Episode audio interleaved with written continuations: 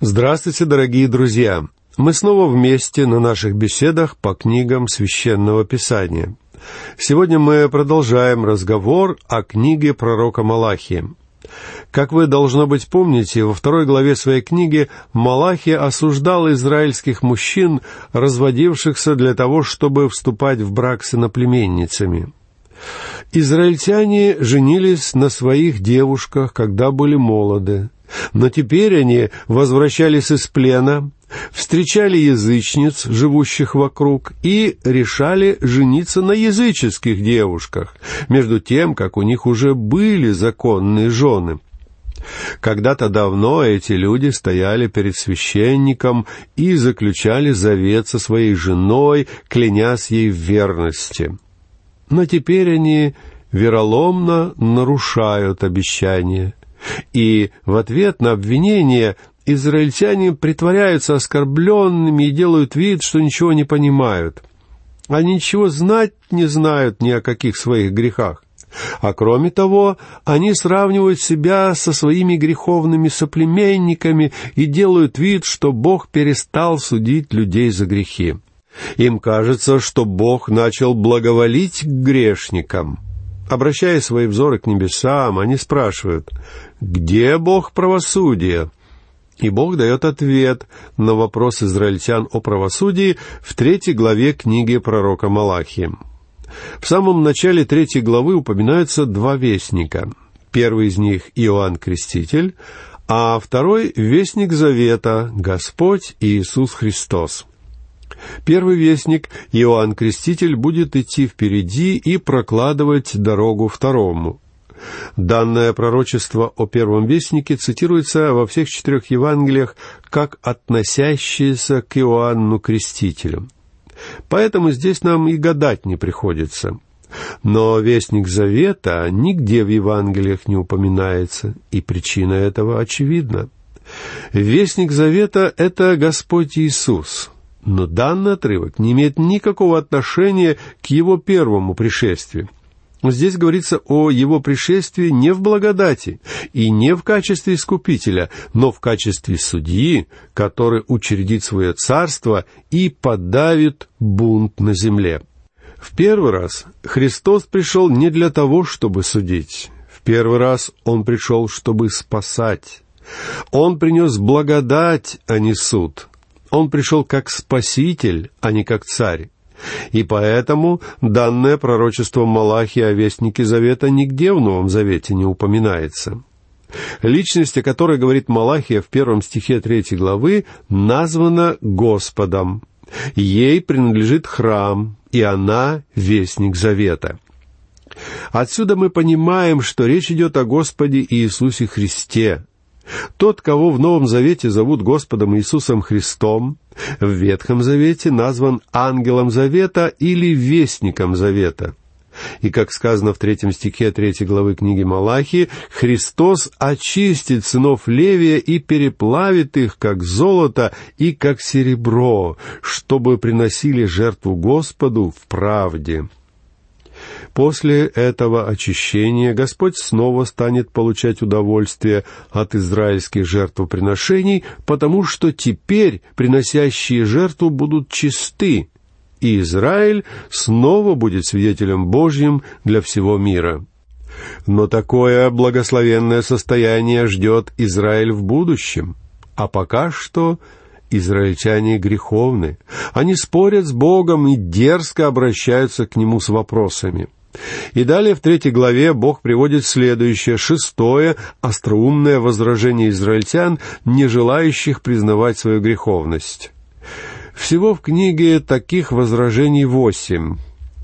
Мы уже рассмотрели пять из них, и в нашей сегодняшней беседе обратимся к шестому. Для того, чтобы понять сущность вопросов, задававшихся израильтянами, нам будет полезно внимательно посмотреть на то поколение израильтян, которое их задает. Народ Израиля семьдесят лет был в плену, а теперь остаток его вернулся в родную землю. Они познали тяготы и страдания рабства. Бог воспитывал их, но пока не добился нужного результата — Ведь воспитание может либо смягчить, либо ожесточить вас. И эти люди ожесточились и обозлились под своим бременем. Они уподобились заключенному, который отбыл срок, но не изменился внутренне. Они прошли через рабство, но, по-видимому, так и не усвоили урока. По сути дела, Бог вряд ли мог что-то еще сделать для них. Даже у Бога истощились методы воспитания, а их у него безгранично много. Именно из души этого поколения выросло ядовитое древо фарисеев, садукеев и книжников, которые процветали в момент пришествия Господа Иисуса четыреста лет спустя. То, что во времена Малахия было лишь зародышем бунта против Бога, лишь небольшим изъяном на поверхности, ко времени Господа Иисуса разрослось во внутреннюю злокачественную опухоль. Бог попытался искоренить вирус, прижечь его, поэтому он выдвинул против народа восемь обвинений. А отклик израильтян показывает, каким было их отношение к Божьим обличениям. Они утверждали, что невиновны, и удивлялись, что Бог вообще может подозревать их во грехе. Они изображали оскорбленную невинность. Они были задеты в лучших чувствах. Они притворялись, что ничего не знают. Они играли роль обиженных и отвергали обвинения, считая себя выше их. Послушайте шестой саркастический вопрос, которым израильтяне отвечают на Божье обвинение. Это седьмой стих третьей главы книги пророка Малахии со дней отцов ваших вы отступили от уставов моих и не соблюдаете их. Обратитесь ко мне, и я обращусь к вам, говорит Господь Саваоф. Вы скажете, как нам обратиться? Какие они умные! Посмотрите, они говорят Богу, ты утверждаешь, что мы должны вернуться к тебе. А нам не кажется, что мы куда-то уходили. Мы все время ходим в храм на богослужение. Мы приносим положенную десятину. Мы делаем то и это. И как мы можем вернуться, если мы тебя не покидали? А на самом деле они ушли от Бога очень далеко, только не осознавали своего положения. Я сказал бы, что сегодня таково состояние многих церквей — реальное поклонение сменилось выполнением формальных обрядов. Сила уступила место пышным процессиям. Духовность и чувства превратились в эстетику.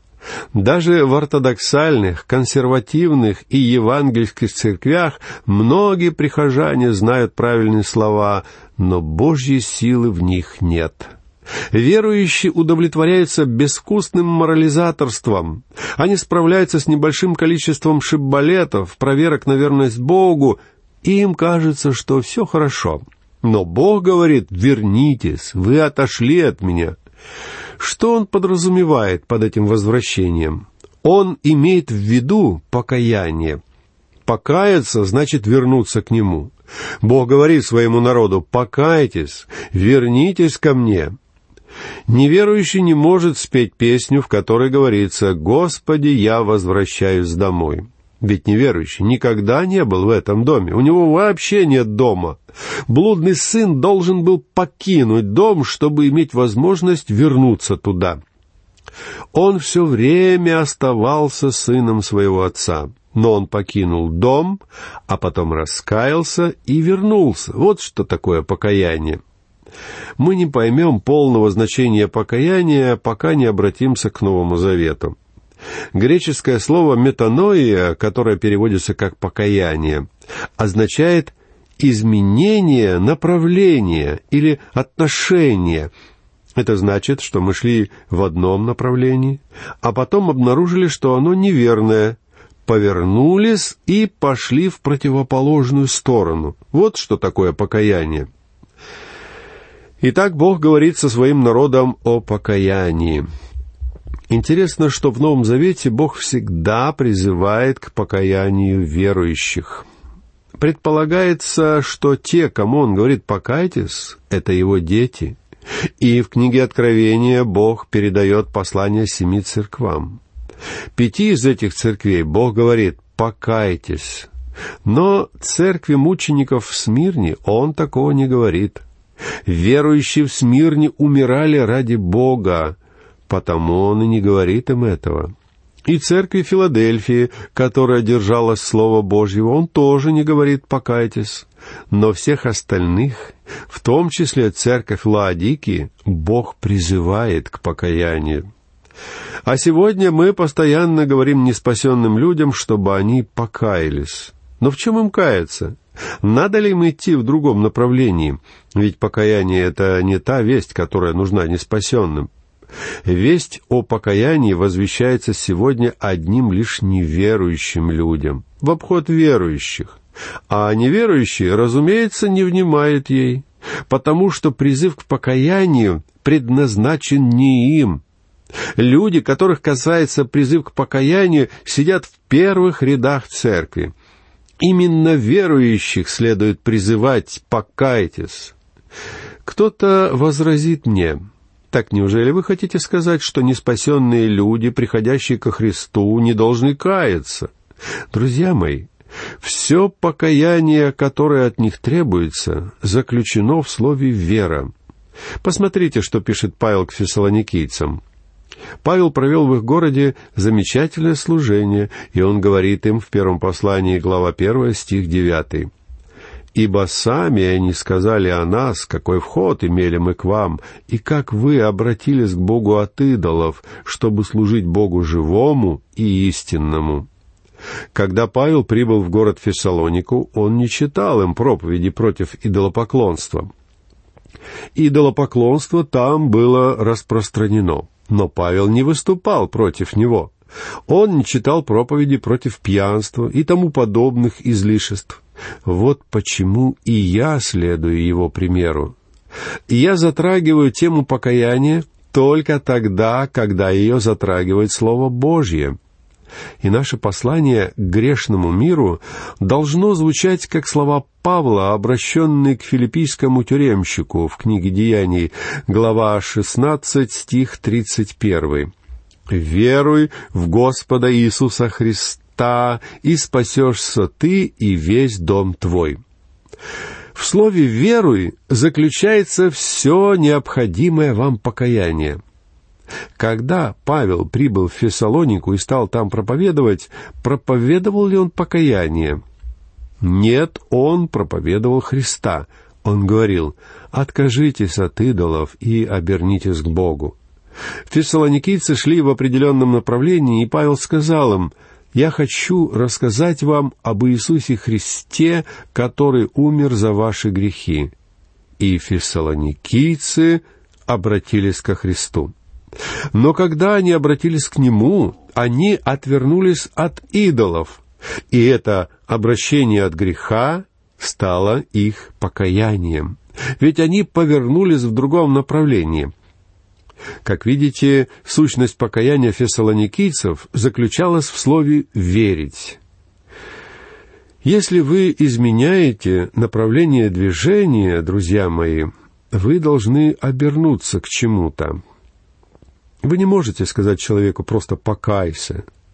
Когда я вышел к алтарю, будучи маленьким мальчиком, никто ничего мне не советовал. Я просто плакал, вот и все. Я плакал, потому что мальчик рядом со мной тоже плакал.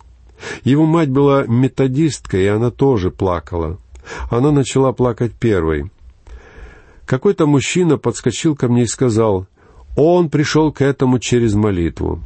Не знаю, что этот мужчина имел в виду, но в любом случае его слова ко мне не относились. Никто не рассказывал мне о Христе. Я был готов покаяться, потому что был далеко не лучшим в мире мальчиком. Хотя моя мама и считала меня таким. Я мог оплакивать свои грехи, но мне был нужен Христос.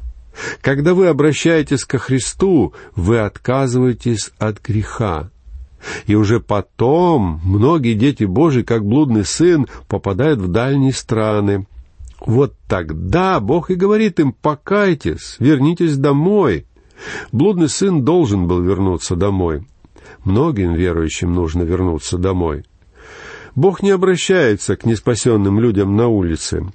Он говорит с вами, и Он говорит вам, вернитесь домой. Что вы делаете в этой либеральной церкви? Зачем вы прелюбодействуете? Бог говорит, вернитесь домой, повернитесь кругом и возвращайтесь домой. Эти слова он обращает к верующим в Израиле, к своим детям. Бог говорит им в книге пророка Малахии, «Вернитесь ко мне, и я вернусь к вам». Когда блудный сын вернулся домой, его никто не стал наказывать, но в чужой стране ему пришлось несладко. Если вам кажется привлекательной кормушка для свиней, вы не правы. Любой христианин, которому довелось согрешить, расскажет вам, что это вовсе не так забавно, как может показаться. Но важно выбраться из этого свинарника. Друзья мои, только одному виду существ на земле может нравиться свиная кормушка. И существа эти — свиньи. А людям не нравится жить в свинарнике. Им надо выбираться оттуда. Люди во времена Малахи отрицали, что им нужно вернуться к Богу и покаяться. Они вели себя так, словно никуда и не уходили. Они говорят, Храм полон народа, мы выполняем все обряды. Что ты имеешь в виду, говоря нам «покайтесь»? Что ты имеешь в виду, говоря нам «вернитесь ко мне»? Мы так здесь, мы никуда не уходили. Но Бог отвечает «уходили». Возможно, вы выполняете обряды, но ваши сердца далеки от меня. Это относится ко многим церквям сегодня. Люди выполняют незначительные и необременительные обряды, которые приняты в их церквях. Они знают церковный жаргон. Они умеют вовремя сказать «Вославьте Господа» или «Аллилуйя», но сердца их далеки от Бога. А Бог просит нас покаяться. Но христианам почему-то бывает очень сложно покаяться – Хотя именно христианам это сделать легче, чем кому бы то ни было в мире, ведь у них есть Христос. Мне рассказывали, как в какой-то церкви один из диаконов на церковном совете встал и сказал, что, по его мнению, служители церкви нуждаются в покаянии. А присутствующие в ответ стали насмехаться над ним и оскорблять его. Вот как обращаются служители церкви с теми, кто утверждает, что они нуждаются в покаянии. Израильтяне говорили Богу, куда нам возвращаться? Как мы можем покаяться? Мы такие чудесные люди. Нам не надо каяться. Это тем, кто снаружи, надо покаяться. И сегодня многие в наших церквях считают, что каяться нужно всем, кроме них но в покаянии нуждаемся все мы, друзья мои, и мы должны вернуться к Богу сегодня. Врач, который лечил меня от рака, был замечательным специалистом, но он обращался со мной более сурово, чем какой-либо из докторов, мне встречавшихся. Я все время пытался добиться от него утешений, но он не хотел меня утешать. Я просил у него лекарства для облегчения боли, но он не дал мне. Он просто делал свое дело. Я люблю этого человека. Он нравится мне, потому что был со мной откровенен. Вот и в духовных вопросах, которые касаются моей бессмертной души, я хочу, чтобы мне говорили правду. Пусть эта правда будет очень неприятна. Бог всегда говорит нам правду. А теперь мы подошли к седьмой саркастической реплике этих людей — Восемь раз в книге Малахия народ отвечает Богу уклончиво. Восемь раз они не принимают его обвинений. Восемь раз они притворяются, что ничего не знают. Восемь раз они избегают ответа, притворяясь благочестивыми. Послушайте восьмой стих третьей главы Малахии. «Можно ли человеку обкрадывать Бога? А вы обкрадываете меня. Скажите, чем обкрадываем мы тебя? Десятиною и приношениями.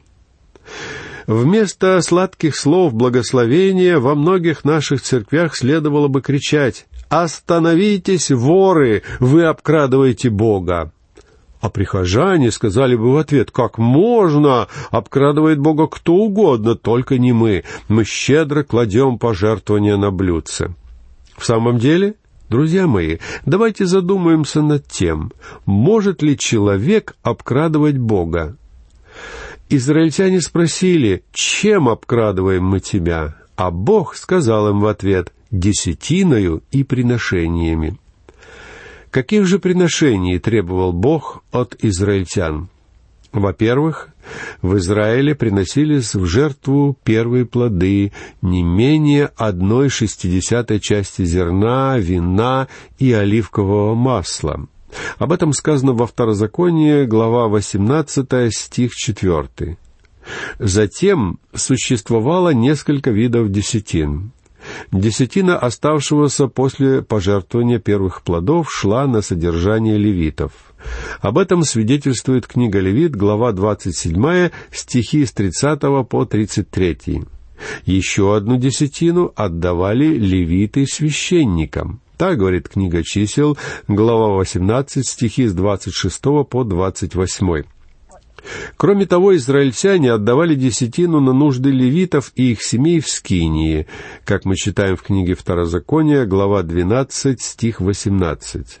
И еще одна десятина каждые три года жертвовалась на бедных. Об этом пишет книга Второзакония, глава 14, стихи 28 и 29. Вот какие пожертвования требовалось приносить в Израиле и эти требования Бога не соблюдались. Более того, отклик израильтян показывает, каким было их отношение к Божьим обличениям. Они утверждали, что невиновны, и удивлялись, что Бог вообще может подозревать их во грехе и в воровстве. Они изображали оскорбленную невинность, они были задеты в лучших чувствах, они притворялись, что ничего не знают, они играли роль обиженных и отвергали обвинения, считая себя выше их. На этом, дорогие друзья, наша беседа заканчивается. Я прощаюсь с вами. Всего вам доброго. До новых встреч.